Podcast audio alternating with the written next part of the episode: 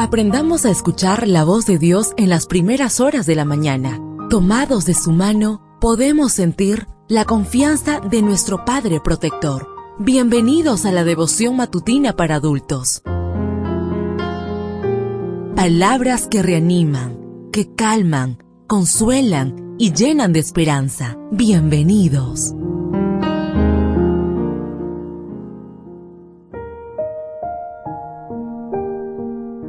Apreciado amigo, apreciada amiga, qué bendición poder saludarte hoy, 22 de diciembre, día viernes, día de preparación para recibir nuestro santo sábado. Recuerda, soy tu amigo Roberto Navarro y traigo para ti el devocional para esta mañana que lleva por título Nunca tendrá hambre. La lectura bíblica la encontramos en el libro de Juan, capítulo 6, versículo 35. Yo soy el pan de vida, el que a mí viene nunca tendrá hambre. Herodes el Grande, el rey que ordenó el asesinato de todos los niños de Belén menores de dos años, fue un gran constructor de lujosas fortalezas.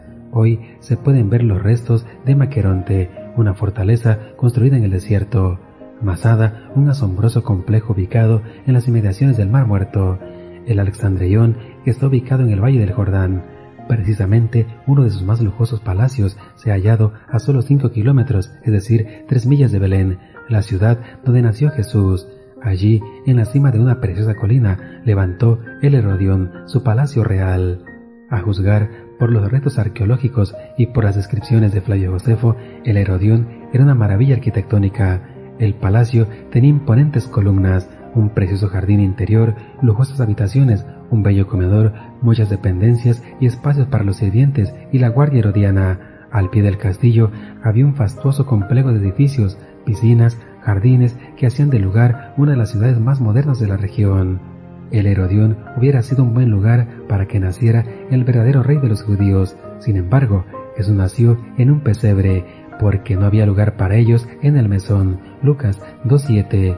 De verdad, no había lugar para Cristo en el Herodión, ni ninguna habitación en ninguna de las casas de Belén con independencia de la actitud de la gente a la llegada del Hijo de Dios al planeta, en realidad Jesús nació en el lugar que Dios le había designado. Tres veces el evangelista precisa que el niño Dios fue colocado en un pesebre, una especie de recipiente donde se colocaba la comida de los animales.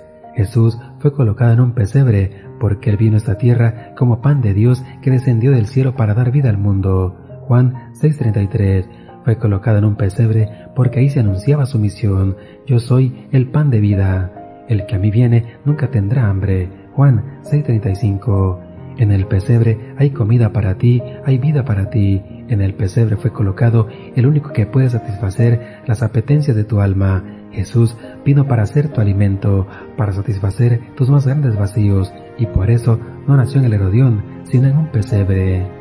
Deseo que el Señor derrame abundantes bendiciones en tu vida y recuerda, mañana tenemos una cita en este mismo lugar, en la matutina para adultos.